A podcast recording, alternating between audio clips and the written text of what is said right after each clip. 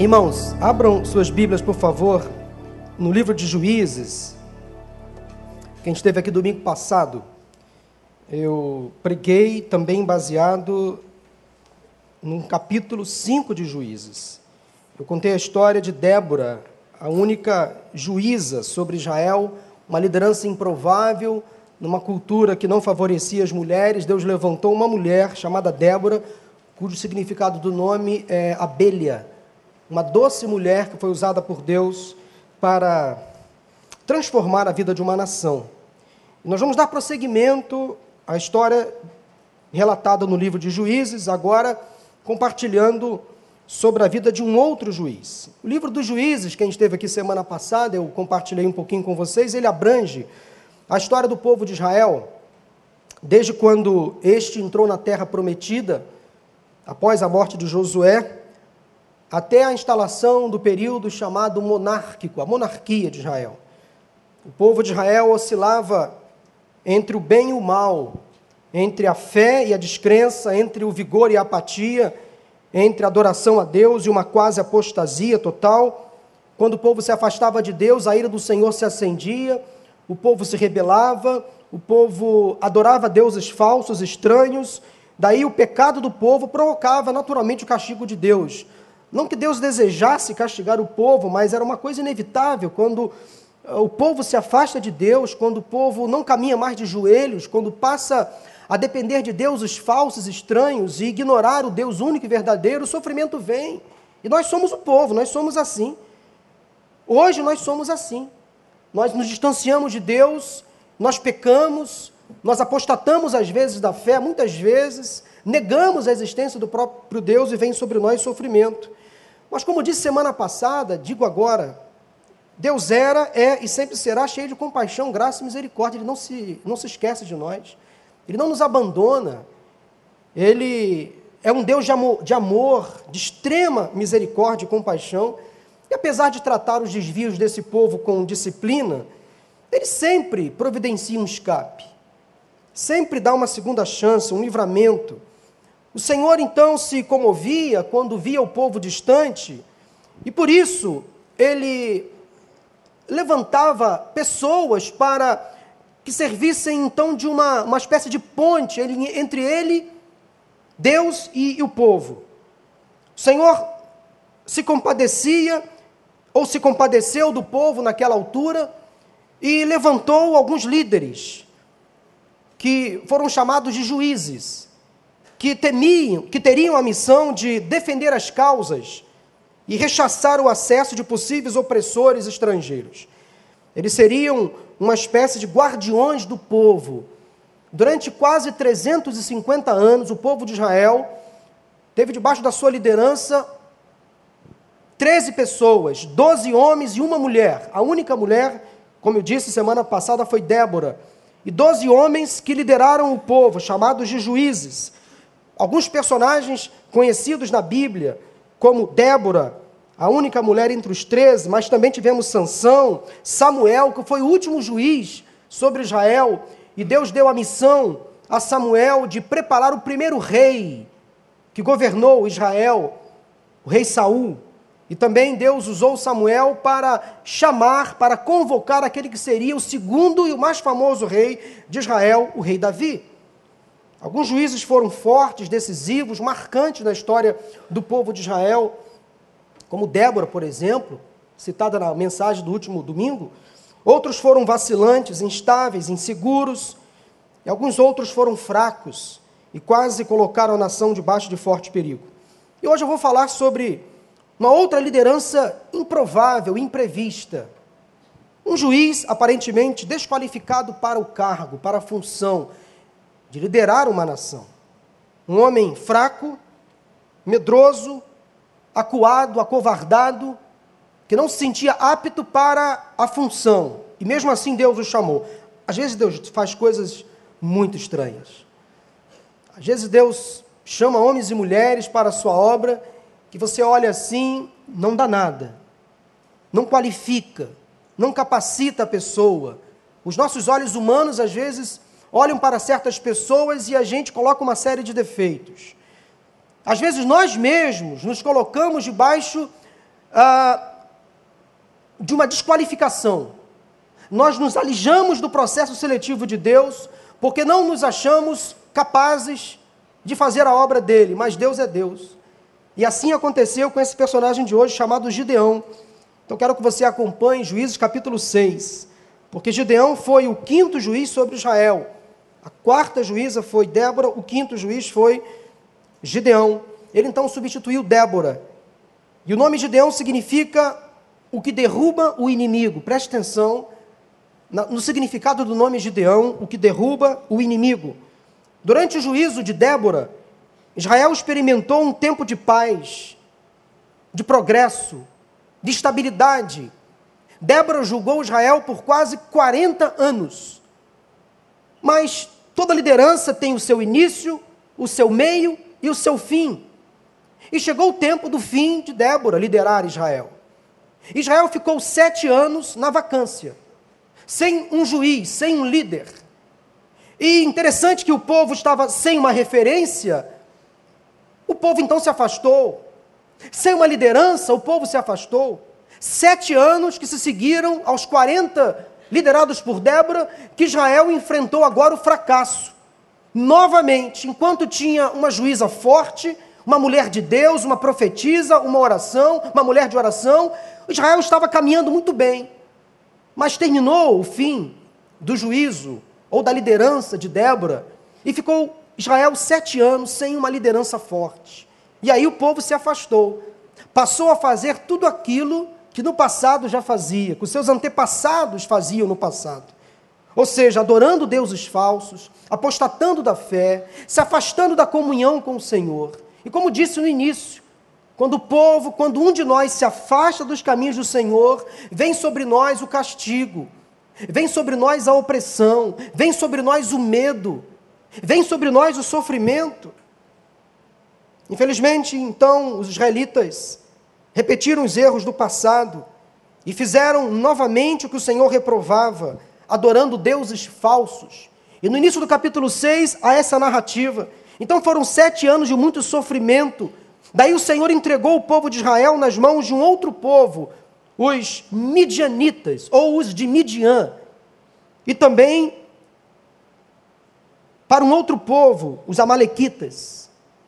E outros povos nômades. Israel ficou com a baixa guarda, com os muros fragilizados, ficou completamente vulnerável. Versículo 2 do capítulo 6 fala que a perseguição sobre Israel foi tanta que os israelitas fugiram para as montanhas, acovardados, amedrontados, se esconderam nas cavernas e nas fortalezas. E sempre que os israelitas plantavam alguma coisa tentando dar prosperidade à nação, sempre quando os israelitas tentavam também criar gados, os midianitas e outros povos invadiam a plantação, se apropriavam de tudo nem os animais eram poupados, está no texto. Por causa da perseguição sofrida, os israelitas ficaram tão pobres, tão pobres, miseráveis, que passaram a pedir auxílio do Senhor, se voltaram para o Senhor, se arrependeram, começaram a clamar a Deus, pedindo socorro, Senhor, ajuda-nos, porque nós estamos acuados. Quando os israelitas passaram a clamar ao Senhor, versículos 7 a 10, por causa da perseguição dos midianitas, da opressão sofrida, Deus então levantou um profeta anônimo no meio do povo, um profeta anônimo, para repreender o povo, porque o povo precisava de repreensão, de ensino. Então esse profeta anônimo preparou o mesmo povo para a chegada de um novo juiz, que chegou. E nós vamos ler então a partir do versículo 11 do capítulo 6 de Juízes, acompanhe na sua Bíblia ou nas telas, Juízes capítulo 6, a partir do versículo 11. Então o anjo do Senhor veio e sentou-se sobre a grande árvore de Ofra, que pertencia ao Aberziita Joás. Gideão, filho de Joás, estava malhando trigo num tanque de prensar uvas, para escondê-lo dos midianitas. Veja bem que a aflição era tanta que Gideão precisava trabalhar escondido dos midianitas para a sua própria sobrevivência. Estava malhando trigo perto do seu pai, na companhia do seu pai. Então o anjo do Senhor apareceu a Gideão e lhe disse: O Senhor está com você, poderoso guerreiro. Ah, Senhor, Gideão respondeu: Se o Senhor está conosco, por que aconteceu tudo isso? Onde estão todas as suas maravilhas que os nossos pais nos contam quando dizem: Não foi o Senhor que nos tirou do Egito? Mas agora o Senhor nos abandonou e nos entregou nas mãos de Midian. O Senhor se voltou para ele e disse: Com a força que você tem, vá libertar Israel das mãos de Midian. Não sou eu quem o está enviando? Ah, Senhor, respondeu Gideão. Como posso libertar Israel? Meu clã ou minha família é o menos importante de Manassés e eu sou o menor da minha família. Eu estarei com você, respondeu o Senhor, e você derrotará todos os midianistas como se fossem um só homem. E Gideão prosseguiu: Se de fato posso contar com o teu favor, dá-me um sinal de que és tu que estás falando comigo. Peço-te que não vais embora até que eu volte e traga minha oferta e a coloque diante de ti.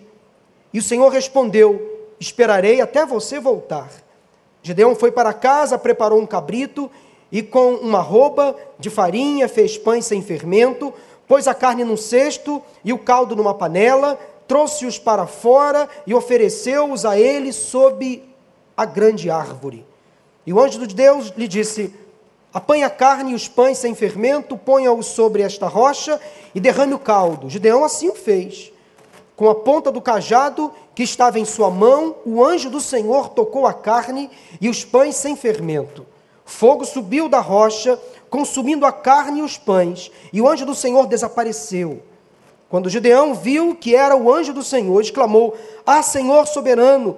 Viu o anjo do Senhor face a face. Disse-lhe, porém, o Senhor: Paz seja com você, não tenha medo, você não morrerá. Gideão construiu ali um altar em honra ao Senhor. Ele deu este nome: O Senhor é paz.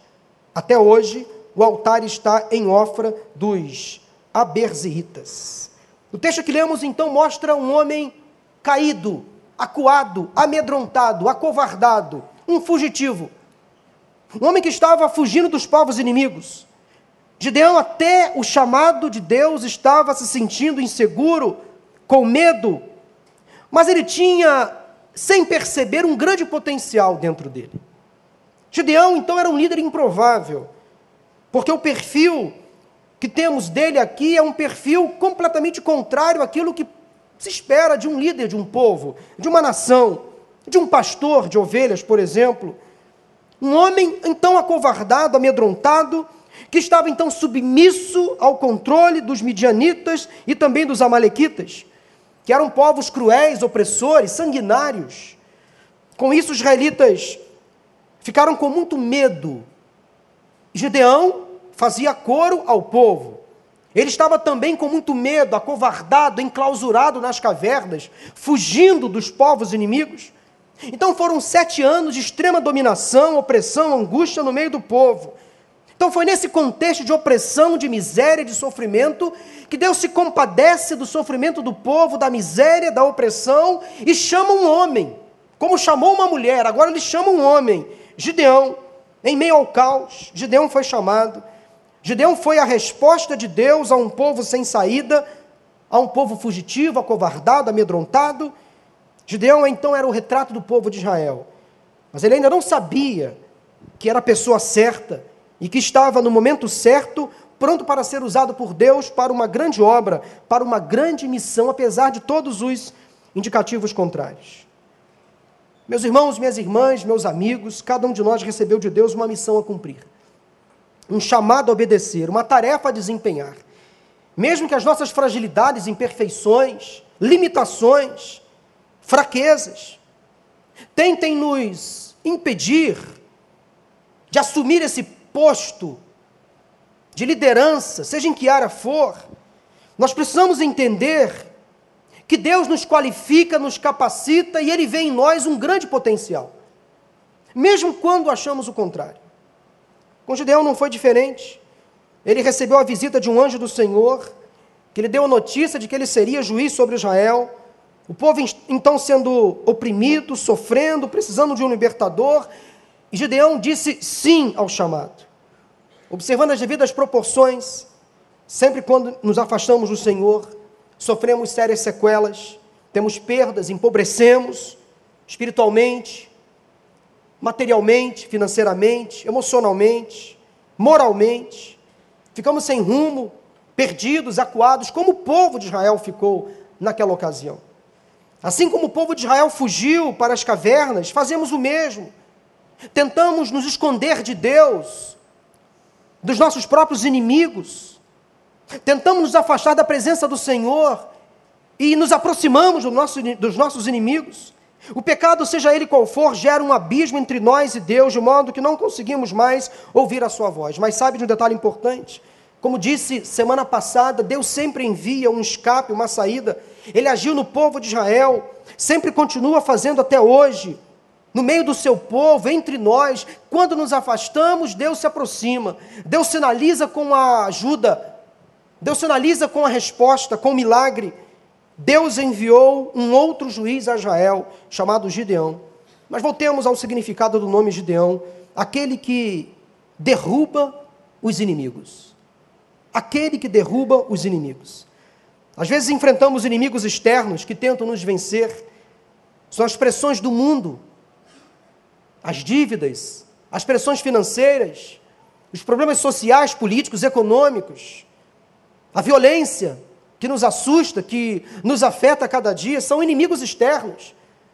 Mas às vezes, as crises que vêm de fora para dentro, elas causam um certo impacto. Nós podemos até nos preservar, criar mecanismos para que as crises externas não nos alcancem com tanta força. Podemos criar estratégias, encontrar ferramentas para que as crises externas, os inimigos externos, não nos afetem. Mas o pior é quando as crises surgem de dentro de nós. São os inimigos internos. São esses que, às vezes, nós mesmos alimentamos, a nossa incredulidade, falta de fé, desconfiança. São inimigos que surgem dentro de nós, na nossa própria mente, que é o nosso principal campo de batalha. E esses inimigos, podemos denominá-los como medo, a timidez, a insegurança, a fraqueza, a depressão, a ansiedade, o estresse, a culpa, o pecado. São inimigos que surgem dentro de nós, que às vezes nós não temos estratégias, não temos ferramentas para lidar com eles. Mas percebam bem, Gideão, um homem tão acuado, com medo, cheio de inimigos internos, sem nada a oferecer, sem recursos, vendo sua família, seu povo sendo destruídos pelos midianitas e amalequitas, mas ele sendo chamado por Deus para fazer a diferença. Que incoerência! Que coisa absurda! Como é que Deus chama um homem completamente desprovido de força, de coragem, de estratégias, para assumir uma função de destaque no meio do seu povo? Os versículos que lemos nos mostram algumas falas muito interessantes no diálogo entre Gideão e o anjo. Eu entendo aqui o anjo como o enviado de Deus, mensageiro do Senhor. Mas a história, o relato, ou melhor, o diálogo entre Gideão e este anjo, às vezes o Senhor passava à frente do anjo. E Gideão começava a falar com o próprio Deus. E Deus começava a responder diretamente a Gideão. Mas o anjo estava ali como emissário, como porta-voz do Senhor. Eu quero chamar a sua atenção neste momento para o diálogo que aconteceu entre Deus e Gideão intermediado pelo anjo. O anjo foi um porta-voz, alguém que abriu as portas para que o Senhor aparecesse a Gideão e desse a ele um chamado, encorajando aquele homem para uma grande missão. A primeira expressão que o anjo trouxe a Gideão foi a seguinte no versículo 12. Quando disse o seguinte a Gideão, acompanhe na sua Bíblia: O Senhor está com você, poderoso guerreiro. Essa fala do anjo a Gideão é uma fala incoerente. Não faz muito sentido. Gideão tornou-se um vencedor, digo, tornou-se, porque não foi assim desde o início. O Senhor fez de Gideão um vitorioso, mas antes de ser chamado por Deus, ele não tinha a mínima condição de se tornar juiz sobre Israel. O anjo apareceu e trouxe duas excelentes notícias para Gideão. A primeira era que Deus estava com ele e que ele era um poderoso guerreiro. Que Deus estava com Gideão, eu acho que ele já sabia. Gideão tinha, intimidade com Deus suficiente para saber que Deus estava com ele, mas que ele era um poderoso guerreiro. Gideão não tinha a mínima noção do que o anjo estava falando. Não está na Bíblia, mas eu acho que Gideão deve ter pensado o seguinte: esse anjo está doido, não bate bem, não sabe com quem está falando. Como assim? Eu, justo eu, com medo, acuado, não podendo fazer nada pela minha própria família, nem pelo meu povo, como assim? Quem é este anjo que chega para mim e fala que Deus está comigo? Ok, mas eu, um guerreiro, e mais ainda, um guerreiro poderoso, não, não é com a pessoa certa. Eu acho que o anjo mudou de endereço, errou. Eu acho que a casa dele quebrou e ele caiu na casa errada. Porque não é o meu endereço. Eu acho que esse anjo está doido, caiu no endereço errado. Eu acho que ele deve falar com o vizinho, não comigo, porque eu não tenho a mínima condição de ser um poderoso guerreiro. Gideão não tinha noção do que Deus tinha para ele. Gideão deve ter pensado que Deus estava enganado. O anjo parecia mais convicto do que o próprio Gideão. Aos olhos humanos, de poderoso, Gideão não tinha nada, absolutamente nada. Gideão se via como fraco, mas o anjo do Senhor o via como poderoso. O próprio Deus via em Gideão qualificações necessárias para o exercício daquela grande função. Gideão se via como amedrontado, acovardado, enfraquecido, desabilitado, sem potencial, desqualificado completamente, sem sabedoria, sem recursos, sem estratégias, sem forças. Era como Gideão se enxergava. Mas Deus olhava para Gideão de uma outra maneira. Quero fazer uma pergunta para você: como você se vê? Como você se enxerga? Quando você olha para dentro de você, o que você encontra? Quais são as virtudes que você acha que tem? Quais são as qualificações que você acha que tem? Quais são as capacidades que você percebe que tem? Como você se enxerga? Como você se olha? Como você se vê? Porque quem sabe você tem olhado para dentro de você e não encontrado nada de bom, e não tem visto nada de bom, não tem percebido nenhuma virtude nenhuma qualificação para o exercício do ministério. Até no campo profissional, acadêmico, você olha para você e você se vê completamente despreparado para lidar com as demandas do mercado de trabalho.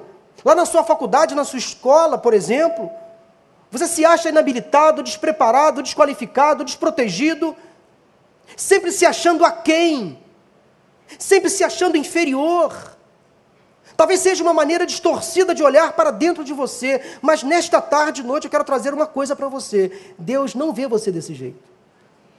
Ele olha para dentro de você e encontra potencial, criatividade, força, motivação, muitas capacidades, dons que Deus já deu a você e quem sabe você ainda não percebeu. Há uma força dentro de você, dada pelo Espírito Santo de Deus. Esta palavra não é motivacional. Não quero te empoderar de forma ilusória. Não, estou falando à luz da palavra de Deus. Você é sim um poderoso guerreiro, preparado, habilitado para lutar contra qualquer investimento do maligno. Você é mais forte que os seus inimigos os seus inimigos que lutam contra você, que povoam a sua mente. O Senhor está com você, poderoso guerreiro, poderosa guerreiro, o Senhor está com você. Que dá a você capacidade e força para lutar contra os seus inimigos internos. Há uma força dentro de você que você não imagina, mas ela está aí. Libere essa força. Ela está dentro de você. Essa força tem um nome de fé capacidade de crer no impossível, no improvável, no invisível. Às vezes Deus nos surpreende e nos faz revelações ocultas impressionantes que não sabemos ou que temos dificuldade de aceitar. A primeira certeza absoluta, à luz da palavra, que eu quero que você tenha nesta tarde, é que o Senhor está com você e que você é forte. Há uma força dentro de você, dada pelo Espírito Santo de Deus. O Senhor está com você, poderoso guerreiro. Versículo 13, o diálogo permanece. Gideão então responde ao anjo: Se o Senhor está conosco, por que nos aconteceu tudo isso? Onde estão todas as suas maravilhas que os nossos pais nos contam quando dizem: Não foi o Senhor que nos tirou do Egito, mas agora o Senhor nos abandonou e nos entregou nas mãos de Midian. Veja bem que Gideão aqui ele não faz uma meia-culpa.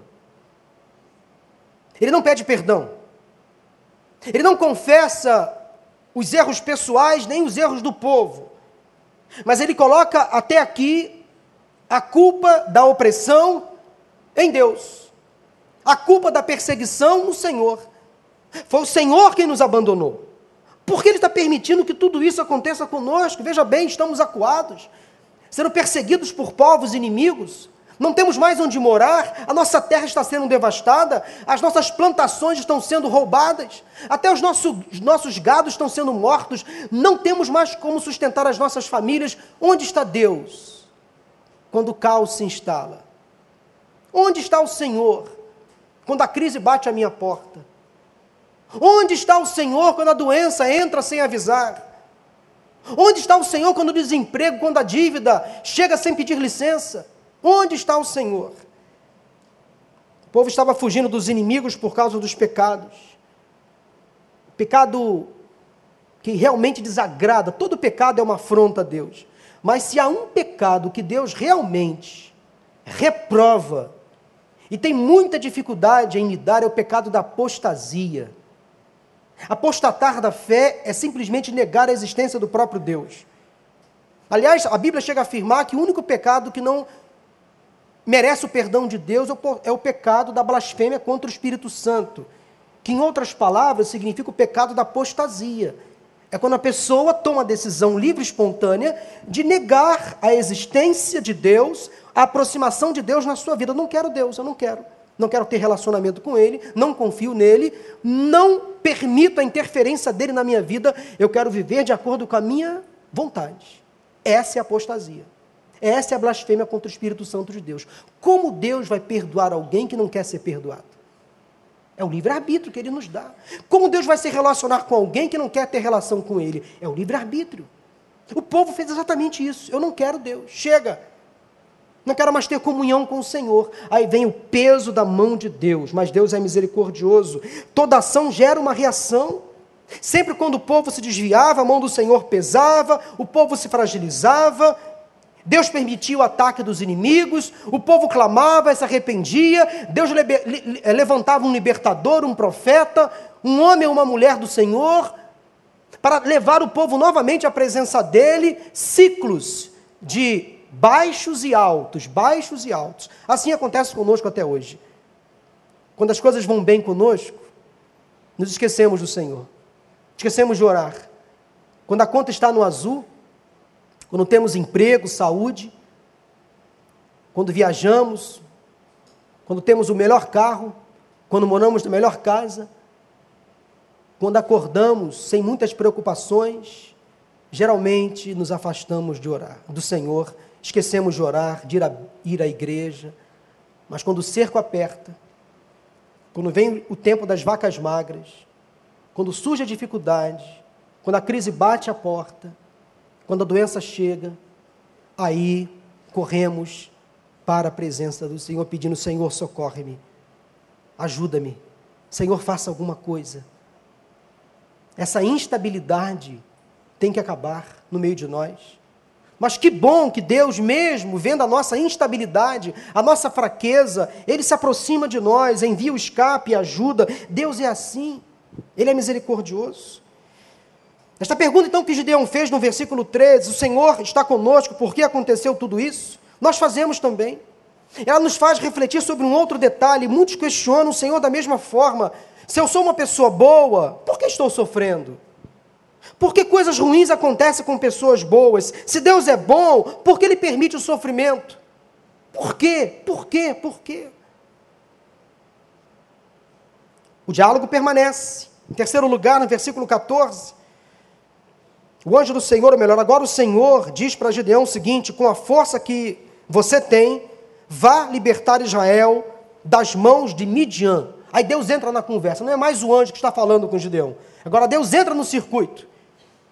Não sou eu quem o está enviando, Gideão. Sou eu, Senhor. Eu estou aqui falando com você. Gideão então era dotado de uma força e coragem que ele não sabia, que ele desconhecia.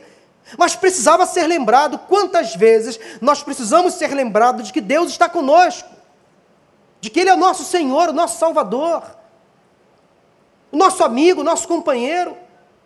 Às vezes nós nos acovardamos diante dos nossos inimigos porque desconhecemos quem é Deus, quem Ele é, o que Ele faz. O eu sou é quem estava convocando Gideão. O eu sou convoca você nesta tarde para prosseguir na sua batalha, para lutar contra os seus inimigos, porque é Ele quem está enviando você. Não se sinta perdido, acuado, desprotegido, inseguro. O Senhor está com você. E mais, o Senhor está em você. Em você. Com a força que você tem, vá libertar Israel, Gideão das mãos dos midianitas. Sou eu quem o está enviando. O diálogo permanece em quarto lugar, versículo 15. Gideão mais uma vez recua, mostra sua fraqueza, quando responde ao Senhor da seguinte maneira: Como posso libertar Israel? Meu clã, ou seja, a minha família, é a menos importante. É a menos importante. Somos uma família humilde, sem recursos não estudamos, não ocupamos os melhores cargos no governo, não temos pedigree, os meus pais não são famosos, os meus irmãos não ganham dinheiro. Ou seja, a minha família é uma família desqualificada, esquecida, alijada do processo. Como assim, Senhor? Como posso libertar Israel? E mais, na minha família, na minha casa, eu sou o menor. Eu sou o menor. Não sei se o Gideão era caçula, mas em toda a família, o caçula se sente assim, né?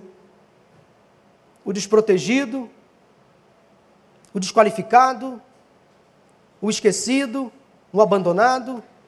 Pelo menos assim eu me sentia na minha família. Eu era, e ainda sou o caçula de oito irmãos. Imagine só, uma família de oito irmãos. E o caçula sempre é a raspa do tacho, né, como se diz. Eu nasci aos 45 do segundo tempo. E fui criado pelos meus irmãos. E família grande, com muitos filhos, e o menor, a linguagem militar diz que é, é a boca podre, né? Quer dizer, tudo que é de ruim sobra para o menor. Tem que ir na feira? Zé, vai na feira. Tem que ir na padaria? Vai na padaria. Tem que arrumar, ajudar a arrumar a casa? Vai arrumar a casa. Tem que fazer isso? Vai fazer. Vai comprar ovo que acabou? Vai, vai comprar. Tudo eu sobrava para o menor. O menor. Lembra quando Davi foi chamado por Deus através de Samuel? O Jessé colocou diante de Samuel os seus filhos preferidos. Esqueceu de quem? Do menor, do caçula. O caçula não é lembrado. O caçula é esquecido. Porque a gente não vê virtude no caçula, não vê qualificação, mas Deus vê. Mas o Senhor vê o menor da casa, Deus transformou e fez dele um grande homem. Hoje, na minha casa, eu sou reconhecido como pastor da família. Deus me levantou, não para minha honra e para minha glória, mas para a honra e para a glória dele. De Deus se sentia assim, não tenho nada a oferecer, na minha casa ninguém me quer, ninguém me ama, ó vida, ó céus, ó azar. Eu sou preterido, esquecido, esculachado, envergonhado. João Marcos, eu estou vendo sua mãe e seu pai brincando com você, seu irmão também, que é o mais velho, está do seu lado aí. É, o negócio é, é complicado. Quem é o menor da casa sempre sobra, é, às vezes é esquecido, tem que fazer as coisas mais indelicadas, tem que lavar louça, arrumar a casa mas Deus não se esquece do menor da casa. Não se esquece de nenhum de nós. Nenhum de nós é esquecido por Deus. Eu sou o menor da minha família. Talvez essa expressão Significa dizer então que Gideão se tornava, ou se considerava, se achava o infeliz, o inferior, o desprovido. Mas Deus não via Gideão desta forma. Olha como o diálogo vai prosseguindo e como essa conversa melhora. Versículo 16 diz assim: Eu estarei com você, e você derrotará todos os midianitas como se fossem um só homem, o menor da casa, o esquecido, o remanescente, o desprovido, o pobre, o desqualificado, sendo chamado por Deus para derrotar um grande exército.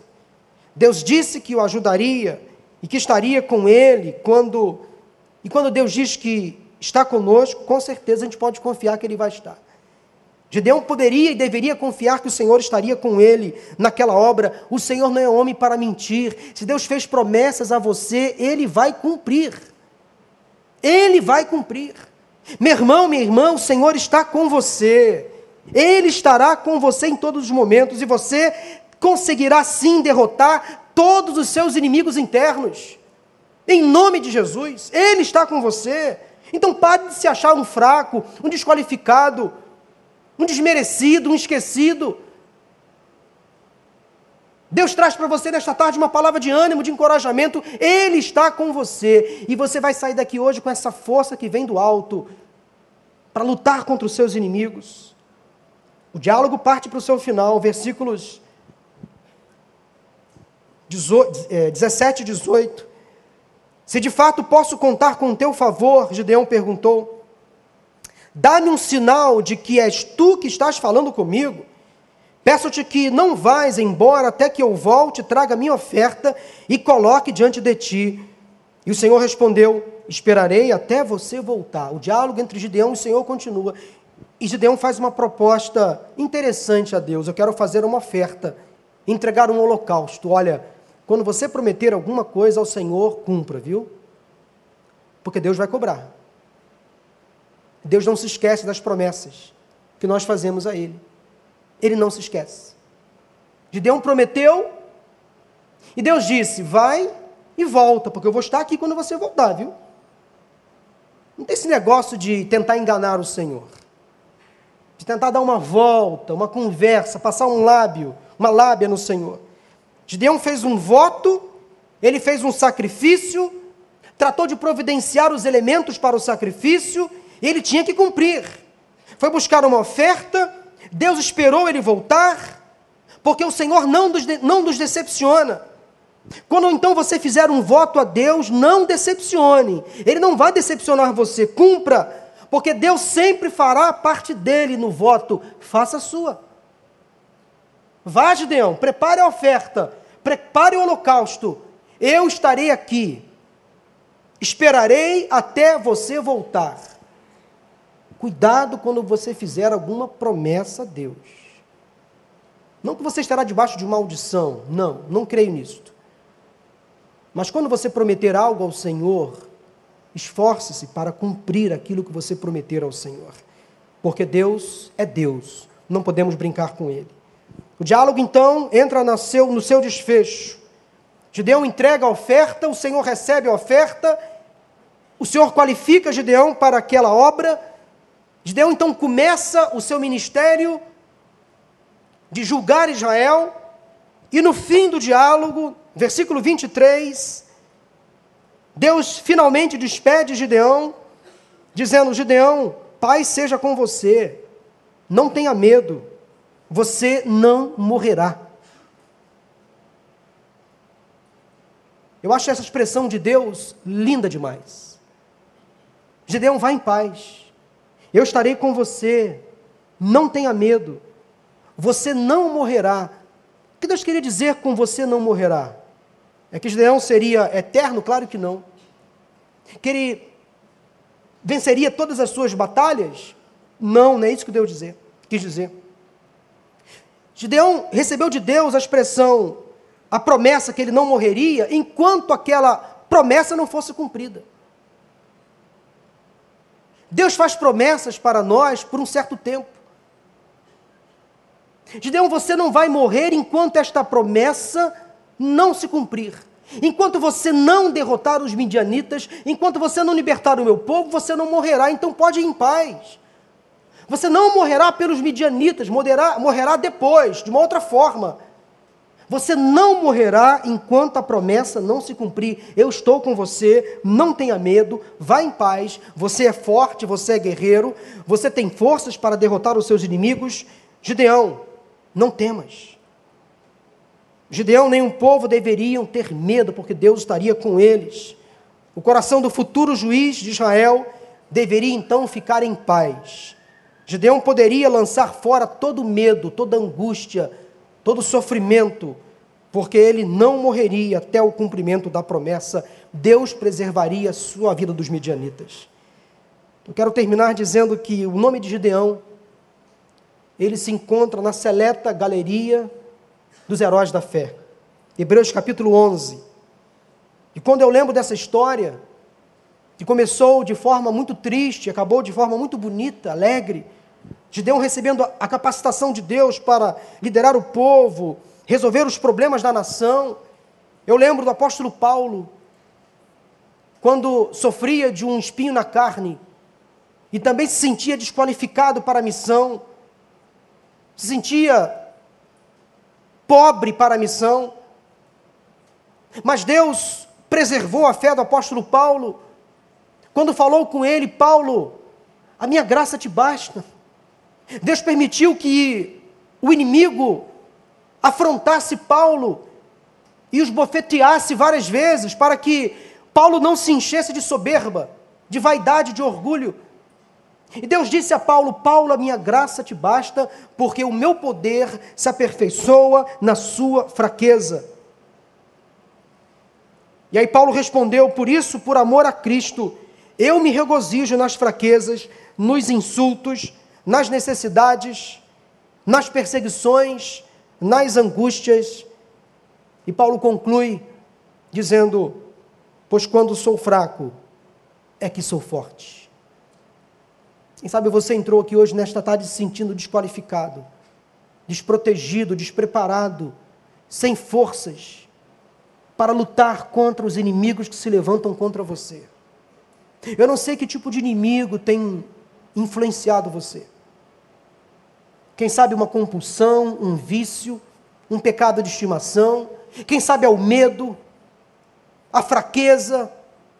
Eu não sei que tipo de inimigo tem povoado a sua mente, tentado colocar você para fora, alijar você, esconder você numa caverna. Eu não sei. Mas o que eu sei é que nesta tarde Deus está dando a você uma palavra de ânimo, de fortalecimento, de coragem. Ele está com você, Ele não vai te abandonar e Deus vai te fortalecer para vencer todos os seus inimigos. Eu quero dizer para você, para terminar essa mensagem, o seguinte: você é maior que os seus inimigos. Você é maior que todos os seus inimigos. Porque quando você acha que você não vale nada, quando você olha para você e vê que você não tem qualificação alguma, que não tem poder algum, capacidade alguma, Deus olha para você e vê em você uma grande pessoa. Por amor a você. Você é forte. Eu quero que você saia daqui hoje com essa certeza absoluta: Deus está com você. E Ele vai te ajudar a vencer todos os seus inimigos nesta tarde. Vamos orar? Feche os seus olhos. Eu queria que você fizesse uma oração agora de confissão. Confessa ao Senhor. Dê nome aos seus inimigos, confessa a Ele, Deus. Os meus inimigos me atormentam o dia inteiro. Eu não durmo por causa dos meus inimigos.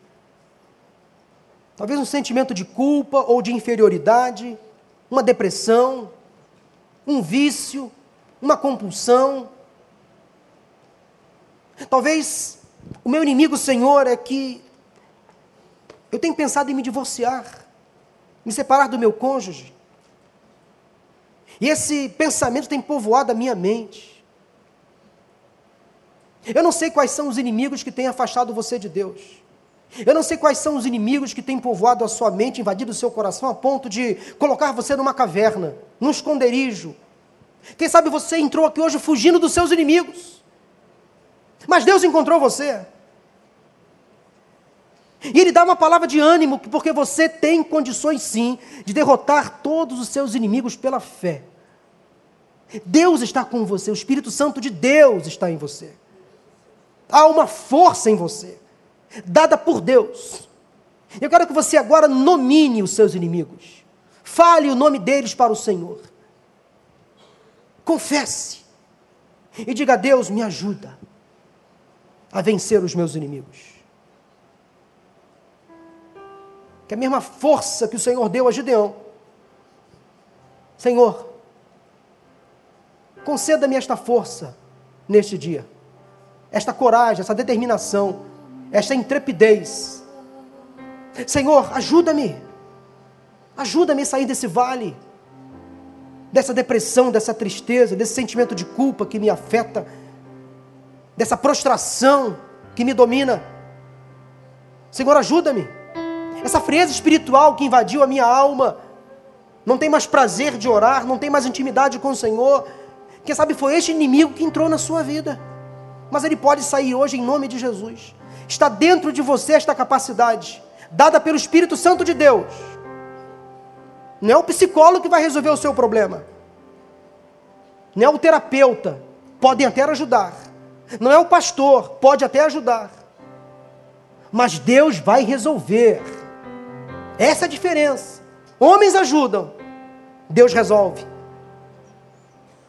Deus dá ponto final ao sofrimento.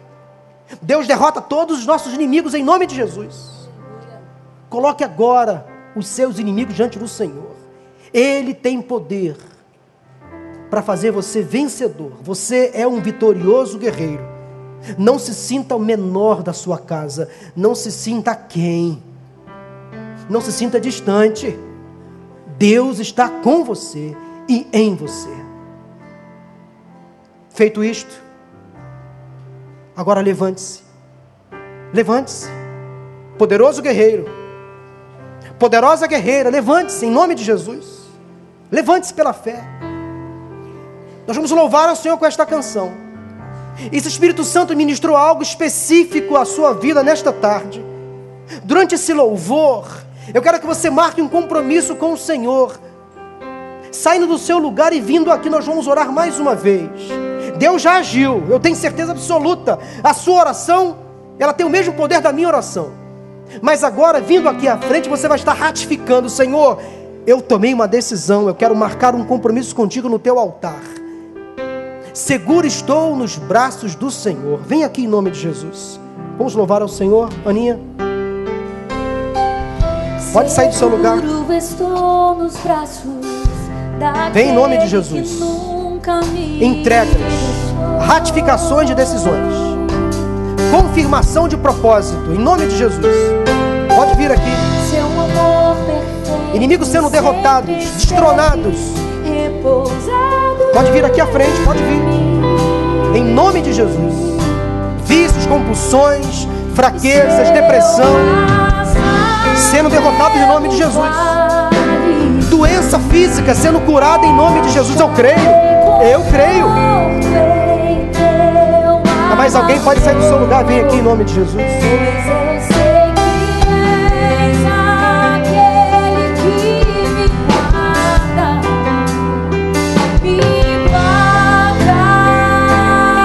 nos braços do Senhor encontramos descanso.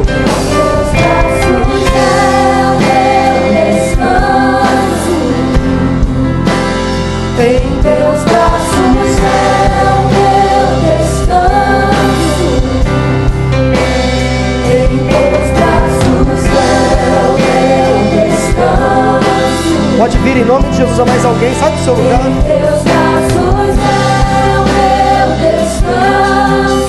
Vamos orar?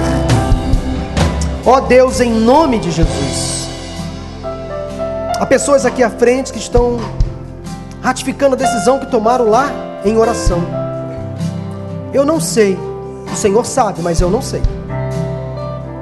O que trouxe essa pessoa aqui à frente? Inimigos internos que se alojaram durante o tempo que estavam, ó Deus, acovardando, aprisionando, acuando essas pessoas contra a parede, tirando a alegria, a graça de viver, o sorriso nos lábios, Mas, ó Deus, hoje houve confissão, uma oração de arrependimento, de entrega, de dependência. E essas pessoas entenderam pela tua palavra hoje pregada que há uma força dentro delas, que se chama fé no Senhor. Deus, em nome de Jesus agora, que essas vidas sejam invadidas pela tua presença nesse momento, que a fé no Senhor seja suficiente, ó Deus, para derrotar todo e qualquer inimigo que se levantava contra essas pessoas, na vida pessoal, na vida familiar, conjugal, nos negócios, nos estudos, na profissão, na carreira, na vida espiritual, na vida emocional. Que sejam todos esses inimigos derrotados em nome de Jesus.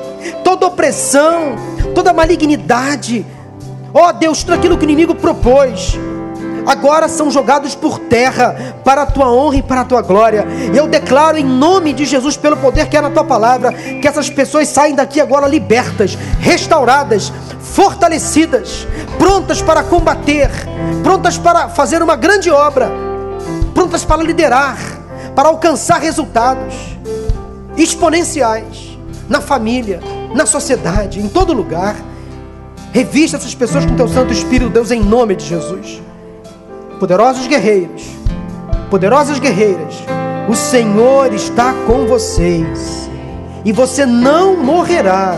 Vocês não morrerão até o cumprimento da palavra, da promessa do Senhor sobre a vida de vocês. Hoje é o dia de vitória, o dia da bênção. Oramos em nome de Jesus. Amém, amém e amém. Em teus braços eu descanto. Em teus braços Pode confiar, pode confiar.